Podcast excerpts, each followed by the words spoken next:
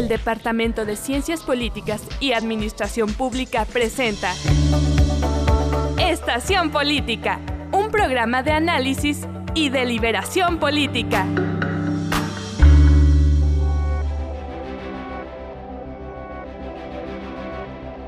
Hola, ¿qué tal? Bienvenidos a una emisión más de este programa Estación Política 94.5 FM, el lugar de las palabras libres. Mi nombre es Elías y como siempre acompañado de Oscar. Oscar, ¿cómo estás? Hola, ¿qué tal? Muy bien, muchas gracias. Y también nos acompaña ya muy conocido en este programa el compañero David. ¿Cómo estás, David? Bien, gracias. Bueno, eh, ya para empezar este programa, me digo, ya nos saltaremos la parte muy introductoria porque pues ya nos conocemos. Eh, traer a la ciudadanía este tema que ha estado muy reciente en redes sociales, sobre todo en Twitter, ¿no? Que algo que pareciera que no afecta mucho a México o a calientes, pero pues que es relevante estudiar desde la ciencia política y sobre todo por las repercusiones que tiene a nivel mundial. Estoy hablando de este conflicto China-Taiwán y Estados Unidos, ¿no? Vemos cómo recientemente eh, ha habido, ha escalado la tensión histórica que existe entre pues, estos dos países, ¿no? O estos dos estados. Bueno, eso ya hablaremos eh, después si es un estado o no, pero vemos cómo ha escalado esta tensión histórica eh, hasta, digamos, un movimiento ya militar, ¿no? En el que ambas potencias o ambos países, sobre todo Estados Unidos y China, pues han movilizado, ¿no? sus corporaciones militares en una tensión que no se había visto en muchos años, ¿no? Digamos, eh, eh, ha sido una región geopolíticamente inestable, pero que en los últimos días ha dado mucho de qué hablar y sobre todo por la ya conocida visita de Nancy Pelosi, ¿no? Que es la presidenta de la Cámara de Representantes de Estados Unidos, que ella es la que tiene más poder después de presidente y el vicepresidente, bueno, la, vicepresidenta, ¿no? Entonces, este, ¿cómo te parece si comenzamos por ahí, Oscar? Eh, ¿Cómo has visto este tema en los últimos días? Eh, bueno, como ya dices, este problema tuvo relevancia a partir de la visita de esta mujer, Nancy Pelosi, a, Taiwán. Tuvo relevancia dado que China reaccionó un poco molesta por esta visita y fue algo mediático donde eh, desde el gobierno chino había un malestar por la presencia de esta mujer en Taiwán, en la isla de Taiwán, y Estados Unidos se mantuvo firme, la visita se realizó, que desató mucho la preocupación de que esto causara un conflicto bélico, pero sin embargo muchos analistas que dicen que esto no, no va a pasar, no va a pasar más allá de algo mediático, dado que daría muchos problemas en cuanto a los costos y entre otros.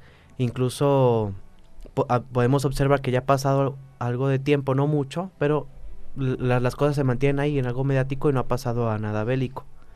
Claro, no, y es que es esta relación histórica que ha tenido con Taiwán que, digamos, desde los últimos 50 años está ese peligro de invasión, pero pues no se ha dado. Y algo que comentas tú que me parece interesante es eh, abordar el hecho de, por ejemplo, que del defecto mediático, ¿no? Que se ha tenido, ¿no? En ventas tú mencionaba también, ¿no? Que en Twitter, que todo, que los memes de la Tercera Guerra Mundial, que si ya valió, que etcétera, ¿no? Entonces habrá que, digamos, distanciar un poco de lo que es la realidad a lo que se viene manejando en redes sociales. Pero sobre todo, Oscar, yo quiero hacer énfasis en lo que mencionas, ¿no? En la posibilidad de un conflicto real. Yo, no sé, no me atrevería a mencionar que no existe tal posibilidad porque digamos, se veía manejando, por ejemplo, en el, en el tema de Ucrania, ¿no? Unas tensiones igual militares, conflictos geopolíticos, obviamente el antecedente de la invasión a la península de Crimea en 2014, pero al final se terminó en un conflicto militar, ¿no? Que sigue hasta ahorita y etcétera, ¿no? Entonces, ¿tú crees que sería posible, digamos, que se repitiera este escenario de lo que pasa hoy en Ucrania, David?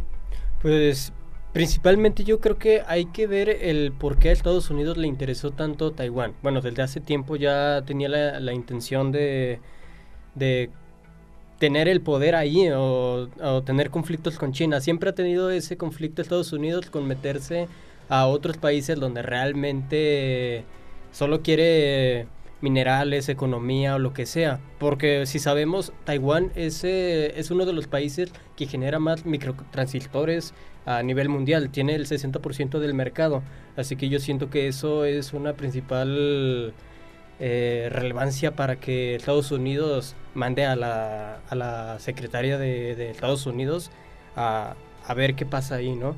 Claro, no, y es que sobre todo ahora ya que se acabó, digamos, el conflicto, o bueno, se ha acabado el conflicto México, digo México, Estados Unidos, Rusia, ¿no? En el tema de la Guerra Fría, ahora parece que el tema asiático resurge, ¿no? Digamos, las máximas potencias actuales eh, son las asiáticas, sobre todo China. Entonces, pues, digamos, sí es lógico que Estados Unidos, pues, quiera mantener el control mundial que tiene a través de mantener a raya China, ¿no? Le funcionará, quién sabe, este, pero pues habrá que analizarlo, eh, Oscar. Pues estas posturas, este, en cuanto al mencionabas este punto de que no se debe descartarlo del conflicto bélico, me quedé pensando en esto y quiero rescatarlo. Ambos países han dado esta tendencia de que si el otro país contrario, en este caso si China o viceversa Estados Unidos, actuara de una manera ya a tomar una posición más firme con Taiwán, sí tomaría ya las armas. Fue el caso que mencionaba China, ¿sí? Pero sin embargo no, no creo que pase. Pero por ejemplo aquí queda el tema de que si en el caso de, esto eh, Taiwán quedaría, yo creo que pasaría lo mismo que en Ucrania, ¿no? Primero de no, si tienes todo nuestro apoyo, chance te integramos a la OTAN, etcétera, etcétera, y al momento de la guerra, no, pues chavo, estás tú por tu cuenta y te mando armas, pero y ya vemos lo que está pasando, ¿no? Entonces podría un escenario similar en el que Estados Unidos empieza acá a calentar el asunto. Pues se lleve a funciones militares, ¿no? Es una constante histórica, o sea, vemos ya desde el, cómo se dividió el mundo durante la Guerra Fría, ya sabemos toda la historia. Estas dos potencias, China está emergiendo más como una potencia, Estados Unidos ahí la lleva, entre otras, pero en el caso de, lo de Rusia con Ucrania sí se puede dar algo similar con esta, mm, con esta pequeña isla de Taiwán, dado que el gobierno chino reacciona, al igual que como reaccionó Rusia. Una guerra mundial, pues no, mm, sinceramente no, no creo yo que pase, pero sí se va a tratar de mantener esto bajo control, de mantener un, estatus un status quo. Incluso el, el gobierno de, de, China este, sí ha hablado de mantener esto por la vía pacífica antes de llegar. Solamente si pasara algo que ya dijera, ok, esto ya vulneró sus estándares, ahí sí ya se metería. Claro, y este, como comenta aquí David, el tema económico en el caso de un conflicto bélico, pues serían de proporciones mundiales, ¿no? Vemos, por ejemplo, ahora en Ucrania, que prácticamente toda Europa está en crisis por esa guerra en el que se hacen sanciones económicas a las empresas rusas y Rusia dice, ah, ¿sabes qué? Pues tú dependes de mi gas, ¿no? Te cierro los gases y pues eso ha afectado, ¿no? En el que ahora el euro pues ya está a la par del dólar debido a, esta guerra, ¿no? Eh, otro asunto, Oscar, es, eh, digo, una comparación que veo, no sé si la, alcancen a ver junto conmigo, en el tema de Ucrania ahora con Taiwán, es el tema geopolítico, ¿no? Eh, al decir, parte de, digamos, la motivación rusa en el ataque ucraniano a Ucrania era decir que protegía los intereses de la población rusa o de descendencia rusa, ¿no? E, en, Ucrania, en ciertos territorios, ¿no? Ya después viene lo de quitar el nazi, la parte nazi que tenía el ejército ucraniano, etcétera, etcétera, ¿no? Pero la parte de la motivación básica es esa. Y vemos ahora que Taiwán históricamente, ¿no? Recordando un poco de la historia de este conflicto, pues China, la República Popular China, dice que Taiwán es una república, una, una región independiente, ¿no? Una región rebelde, rebelde mejor dicho, ¿no? Es una región rebelde que ellos dicen que realmente es suya, ¿no? Y al contrario, al mismo tiempo Taiwán eh, dice que toda la República o la China continental pues pertenece a la República China, ¿no? Que es la, de los nacionalistas, ¿no? Entonces, ahí podría haber un conflicto también en cuanto a la población que viene escalando los últimos 50 años, ¿no? Recordemos poquito de la Revolución China, en el que, bueno, aquí resumidas cuentas para nuestra audiencia, lo que pasó en China eh, estaba, digamos, fragmentada, tuvo imperios ingleses eh, a lo largo de la historia. Viene la Segunda Guerra Mundial, eh, parte de la, parte importante de China de Manchuria, esa, digamos, colonizada o ocupada por los japoneses. Acaba la Segunda Guerra Mundial, hay un conflicto interno en China que ya venía un poco antes entre los comunistas y los nacionalistas, ¿no? Obviamente unos apoyados como siempre por Estados Unidos y otros apoyados por la entonces Unión Soviética. Eh, ganan los eh, comunistas en China, expulsan a los nacionalistas que se refugian en la isla de Taiwán, ¿no? Entonces, desde ahí ya empezaron los problemas, desde las épocas de la Revolución China, ya hay conflictos de que no, es que ese territorio es mío, tú eres ilegítimo, ¿no? Este, yo gané esa revolución, etcétera, etcétera. Entonces yo creo que eso lo complica un poco más, Oscar. Claro, porque toda, toda esta parte que se manejó en esos años y durante el periodo de, la etapa de la Guerra Fría, bueno, se manejó ideológicamente entre aquellas ideas un tanto más este, comunistas, tanto más de tinte marxista, aunque ya en la práctica pues no, no se llegó a nada del marxismo, a muy poco, y por esta vertiente de Estados Unidos con el capitalismo, liberalismo económico y demás. Entonces se, se mantuvieron estas posturas, este, claro que, los, los, conflictos sociales que se dieron derivados de quienes apoyaban estas cuestiones, ya decías a los nacionalistas o a, los comunistas, y bueno, estas, estas ficciones se mantienen incluso actualmente y se van a seguir manteniendo. La cuestión es mantener este análisis sobre cuáles son los sucesos que van a ocurrir en los próximos eh, días y semanas respecto a esta relación, porque la relación pues va a seguir un poquito tensa. También otro punto a beneficiar y a considerar, mejor dicho, es la cuestión sobre la popularidad del presidente Joe, eh, Joe Biden, que si bien no ha estado tan alta, esto le ayuda a estar un poquito en tendencia. Lo veamos un poquito desde esta parte del, esta parte del marketing político y creo que es importante considerarla, ya que Estados Unidos, el gobierno estadounidense puede hacer poquito ruido bajo esta lógica, ¿no? Pero bueno, esperemos que a ver qué sucede. Claro, y sobre todo ahora Joe Biden, que sí ha bajado en sus índices de popularidad, sobre todo por la crisis interna que vive, ¿no? Recordamos que es la mayor inflación que ha tenido en la historia de Estados Unidos. Claro. Y pues eso afecta en su popularidad, de hora en cara que Trump ya se quiere reelegir, eh, etcétera, etcétera. Y pues también del largo historial demócrata que tiene en incentivar guerras, ¿no? Eh, parte, por ejemplo, Irán, Afganistán, este conflictos acá en Corea, ¿no? Por ejemplo, de la guerra de Corea ya anterior, pero pues que ahí sigue también el tema, ¿no? De, del Kim Jong-un y etcétera, ¿no? Entonces creo que responde, ¿no? Digamos a lo que ha manejado el gobierno de Estados Unidos y sobre todo también en el tema que es el talón de Aquiles de China, ¿no? Sabemos que China pues es la fábrica del mundo, ¿no? Quien revisa en qué tenemos en nuestra casa y la mayoría hecho en China, ¿no? Eh, digo, este y componentes electrónicos, celulares, etcétera, etcétera, ¿no? Todo hecho en China. Y Estados Unidos, aunque de hecho Estados Unidos sí reconoce que la China auténtica es la República Popular China, ¿no? Eh, desde el creo que de la presidencia de Richard Nixon, que se reconoce en los años 60, pero pues saben que es su talón de Aquiles, o sea, saben que Estados Unidos sabe que tiene esa ventaja sobre China, ¿no? Que aunque ahorita China esté en auge económico, que tenga más fuerzas militares, que tenga, etcétera, etcétera, sabe que su talón de Aquiles es Estados Unidos y sabe que por ahí puede hacer algo, ¿no? Porque pues, es lo, vamos, lo que lo que queda por hacer. Claro. Pues no sé, siento que retomando el tema, la verdad que Estados Unidos no sé si está haciendo bien o mal, pero principalmente recuerdo la noticia que dijo que, bueno, había advertido más que nada China a Estados Unidos de que pues, no mandaran a nadie, ¿no? Y pues, por así decir, no les importó a Estados Unidos, mandaron a, a Pelosi.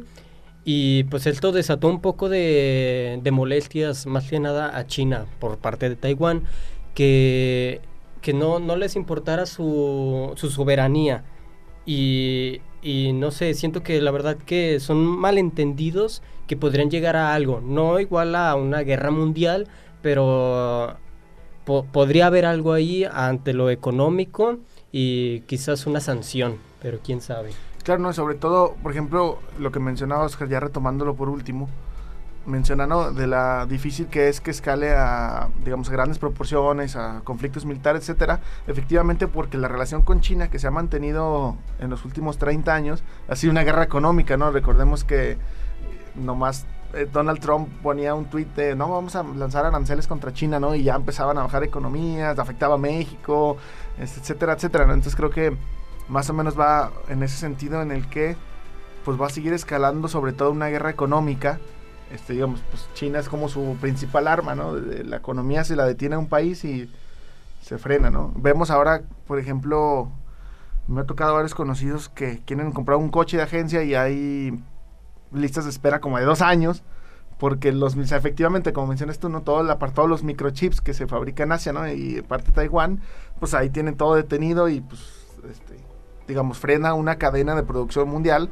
que pues vivimos en un mundo globalizado, ¿no? Este, vemos, por ejemplo, aquí en nuestra planta automotriz de Nissan, este, pues componentes de un lado, de acá, y llegan a un lugar y se ensambla, ¿no? Y muchas empresas hacen eso, pues sale más barato, pero lo malo es que esta cadena grande, mundial, de suministros, pues si se cortan una, cierran la producción, entonces creo que por ahí va encaminado el, tema eh, en China, Oscar. Y bueno, vamos a pasar a un tema nacional. Hemos visto recientemente en las noticias que eh, la titular de la Secretaría de Educación eh, Pública, Delfina Gómez, va a pasar a retirarse porque se va a postular próximamente como candidata al gobierno del Estado de México. Y bueno, llega un nuevo nombramiento. Eh, sabemos que ella es Leticia Ramírez Amaya, la que será nueva titular de esta Secretaría de Educación Pública. Analizando la Secretaría de Educación Pública, se vivieron 58 semanas de ausencia en las aulas, se vivió un rezago educativo, se vivió una eh, distinción de clases entre las infancias mexicanas. ¿Por qué digo esto? Durante esta etapa de la pandemia, eh, los jóvenes niños de educación básica y media, eh, muchos ya no siguieron en las aulas, muchos no tuvieron dificultades para tomar sus clases mediante la televisión o la radio. Los materiales de la Secretaría de Educación Pública fueron insuficientes. Esto en ellos causó un rezago educativo, en la mayoría. Pero en, chicos de, educación básica y media, con clase media y alta, pudieron acceder a clases privadas, a clases particulares y demás, o que sus escuelas privadas hicieran mecanismos para que continuaran con su formación, lo cual causó esto una brecha entre eh, clases sociales, entre los jóvenes. Otro punto también es eh, el que la Secretaría de Educación Pública recibe un porcentaje importante del PIB nacional, recibe un 3.1% aproximadamente. Y esta, esta va a ser la Secretaría de Educación Pública que va a recibir esta nueva secretaria. Va a recibir una secretaría que está preparando un nuevo plan de estudios, que trae un rezago educativo en los jóvenes que les va a costar, en cuanto a su ingreso salarial a largo plazo, les va a costar un mes de salario al año por este rezago educativo, que fue muy grande. Eh, México es uno de los eh, ocho países a nivel mundial más poblado y además hay otro aspecto muy importante que es que este, este eh, rezago educativo fue histórico. La Secretaría de Educación Pública verdaderamente se enfrentó a algo nuevo, pero ahora vamos a ver la parte interesante. Que viene esta, eh, este interesante personaje, esta nueva secretaria Leticia Ramírez Amaya, la cual tiene 12 años siendo profesora y bueno, conoce a AMLO desde hace 28 años, como él lo dijo en una de sus famosas mañaneras. Y bueno, ¿en qué se desempeñó últimamente? Como directora de atención ciudadana en la presidencia de la República. ¿Crees que le queda grande el puesto a esta, a esta secretaría, eh, a, esta, a esta nueva titular, dado todo lo que pasó a esta secretaría y los retos nuevos que va a conllevar que llegue esta mujer que no tiene tanta experiencia, vamos diciéndolo así, en la Secretaría de Educación Pública? Bueno, pues yo no podría decir que sí la tiene, ¿no? Porque pues ya sería un juicio muy valorativo, ¿no? de nuestra parte de si alguien está calificado o no. Lo que sí te puedo decir es que llega, eh, como dices tú, efectivamente en un momento de una grave crisis que vive la educación en México eh, y sobre todo estamos hablando del sistema de educación este, pública más grande de toda América. Según cifras del INEGI, en tan solo educación básica eh, existen más de 2 millones de maestros, 30 millones de estudiantes y 255 mil escuelas. Ya, ya mencionaste tú el tema del rezago educativo. Entonces eh, es un reto muy grande que cualquier persona que digamos que entre eh, como secretaria de Estado pues tiene que enfrentar. Aquí llega por ejemplo el hecho de que pues sí efectivamente eh, lo que ha hecho este gobierno pues es que importa más la, la honestidad, ¿no? Importa más la honestidad que la capacidad, ¿no? Y pues no se ocupa mucha ciencia para gobernar. Palabras del presidente, ¿no? No son palabras mías. Entonces el presidente ha venido manejando este discurso de que importa más la honestidad, de no robar, no mentir y no traicionar, ¿no? Los tres valores de la cuarta transformación o la llamada cuarta transformación. Entonces, pues habría que ser críticos, ¿no? En este aspecto, eh, ser críticos en si se está cumpliendo o no los objetivos. Digamos, mencionabas tú, por ejemplo, la reformulación de los planes de estudio. Creo que ya iban a cambiarlo de grados escolares por niveles o algo así y que ya no se podían reprobar estos niveles. Exactamente entonces habrá que ver cómo se da su desempeño. Y sí, claro, eh, parte, digamos, de la política mexicana, no solamente de este gobierno, es nombrar a los secretarios pues por amigazgos, ¿no? Siempre se ha pasado este desde, desde siempre, ¿no? Desde tal vez un poco menos en los gobiernos tecnócratas, pero siempre ha sido así, ¿no? Vemos, por ejemplo, que mencionabas tú que esta, la nueva secretaria de Educación ha estado con AMLO los últimos 28 años, ¿no? Eh, era anteriormente la encargada de atención ciudadana en la presidencia de la República, eh, creo que estuvo también con cuando era jefe de gobierno Marcelo Ebrard. En el Distrito Federal. En el Distrito Federal. O sea, pues en el apartado de atención, pues sí tiene experiencia, tiene experiencia a nivel federal, a nivel de grandes administraciones. Pero cuando estamos hablando de la mayor administración, que es la Secretaría de Educación, ¿no? Que es sumamente importante para el desarrollo del país. Por ejemplo, el índice de desarrollo humano que se mide efectivamente por la calidad de la educación, ¿no? Sí. Entonces, pues no, no lo sé, ¿no? Este, habrá que ser críticos en toda su administración que no se repitan los errores de siempre y pues como politólogos queda hacer este análisis. Sí, yo creo que la verdad que hubo un, un rezago de, de, la educación estos últimos años. O sea, a palabras de profesores decían que los obligaban a pasar a los alumnos aunque no entregaran nada. La verdad que estuvo muy, muy fuerte esta educación los últimos años y más que nada con la pandemia que la verdad que a palabras de muchos estudiantes decían que se conectaban y hacían la tarea por hacerla y que no aprendieron nada estos últimos años. Así que esperemos que esta nueva secretaría, que estos nuevos planes de estudio mejoren a México porque pues la verdad que la educación y los alumnos son el futuro de este mismo, ¿no? Claro, también algo que mencionaba un poquito, sí, no es nuevo de esta administración en poner secretarios, pues quizá que no tienen como... El perfil. El, ese perfil adecuadísimo o utópico que esperamos de una persona para que quite todos los problemas de una secretaría o de su dependencia, la mejore en un potencial magnífico. No, no es nuevo, pero creo que es algo que sí se debe considerar este nuevos casos, ya que eh, la, la burocracia, aquellos burócratas que deben estar en la administración pública, aquellos secretarios y todo, creo que deben de tener tanto una formación técnica muy adecuada y también como lo veíamos hace poco, Elías, eh, muy pegada a los valores democráticos. Mencionabas estos valores de la cuarta transformación y podemos decir, ok, están apegados a valores más democráticos, pero también tiene que estar la parte técnica, que si bien a veces es difícil conciliarlos, es necesario que se lleven de la mano, juntitos como dos alas de un pajarito, para que avancen correctamente. La Secretaría de Educación Pública, bueno, tuvo desafíos eh, bastante eh, grandes. Nadie previó eh, una pandemia de, de, de, semejante magnitud que causó problemas en todos, lo, en todos lo, los diversos ámbitos. Incluso a nosotros en nuestra educación universitaria fue como un darnos un tope contra la pared, ¿no? De repente de que en casa, en línea, de que adaptarte a esto, al otro. A los niños, pues claro que les afectó más, ¿no? También otra cosa muy importante y que decía esta brecha que se abrió económicamente hablando de quienes ya no pudieron seguir con su educación. Hubo un millón de niños que ya no siguieron con su educación. ¿Y qué va a pasar? ¿Quién sabe? Ahí están. Entonces ya desde ahí va muy mal esta brecha social que se ha abierto a causa de la pandemia y demás. Pero bueno, esperemos que cómo va fluyendo esta nueva eh, Secretaría de Educación Pública y también muy importante ver cómo va esta contienda electoral en el Estado de México. Tiene un potencial muy grande y que va a beneficiar mucho en gran medida a los candidatos presidenciables que se postulen para el 2024. Claro, pues este, bueno, ya quitando un poquito el tema de la Secretaría de Educación, como comenta esta elección en el Estado de México, creo que sí va a ser, eh, digamos, el parteaguas de qué va a suceder en la elección presidencial de 2024.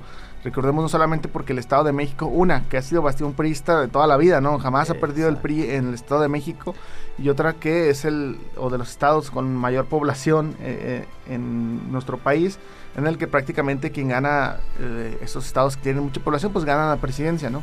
Entonces habrá que ver cómo se da este juego político eh, entre, digamos, también la oposición, entre Morena, cómo se va manejando este, digamos, este juego, incluso también cómo va el desarrollo del presidente en lo que queda del sexenio, ¿no? Recordemos que parte, digamos, siempre de las multas, siempre del INE, pues eran de, no, es que el presidente ya se metió en tal elección, no, es que tal, no creo que sea la excepción en esta elección, pero pues habrá que ver cómo se va desarrollando. Y bueno, vamos a ir viendo próximamente esta contienda y porque bueno, esta nueva titular de la Secretaría de Educación Pública llega precisamente por esta preparación que se está dando al proceso electoral 2024. Sale esta mujer, del, Delfina Gómez, ¿sí? Uh -huh. Algo así y bueno, va para postularse como gobernadora, a ver quién gana este, este estado tan grande en el padrón, electoral. Y pues bueno, vamos eh, viendo que tenemos noticias muy interesantes tanto a nivel internacional como nacional. Y bueno, lo importante es que los estamos analizando y como siempre ofreciéndoles lo mejor cada martes en esta hermosa tarde. David. Pues, pues sí, la verdad que, que estuvo muy bien esta sesión, unos temas muy interesantes y pues la verdad que concluimos demasiado bien y, y ya estaría. Le dejo que se despida. Eh, bueno, eh, gracias Oscar, eh, David, siempre por estar a tantos ¿no? a, lo que es el programa. Y claro, ¿no? yo me voy con esta última, última reflexión acerca primero del conflicto en Taiwán y China, este, tenerlo de cerca, ¿no? ver cómo se va desarrollando, sobre todo en el tema económico, ¿no? que también afecta a México, vemos la inflación mundial como está en Estados Unidos, este, cómo se da la guerra económica, entonces pues habrá que seguir analizándolo y darle un seguimiento, ¿no? En el tema de la Secretaría de Educación, pues ahora sí que desearle la mejor de las suertes, ¿no? Y, que se mete a una de las secretarías más difíciles en toda la administración pública federal, entonces pues habrá, habrá que ver cómo se da este desarrollo y cómo enfrenta los nuevos retos, ¿no? Y claro, pues bueno, vamos cerrando este programa sin antes este, recordarles todos los martes a las 6 pm. Bueno, muchas gracias. Eh, esto ha sido todo por esta misión. Les recordamos seguirnos en Facebook y en Spotify. Agradecemos también a Allen Radio. Muchas gracias, Ale. Y hasta la próxima.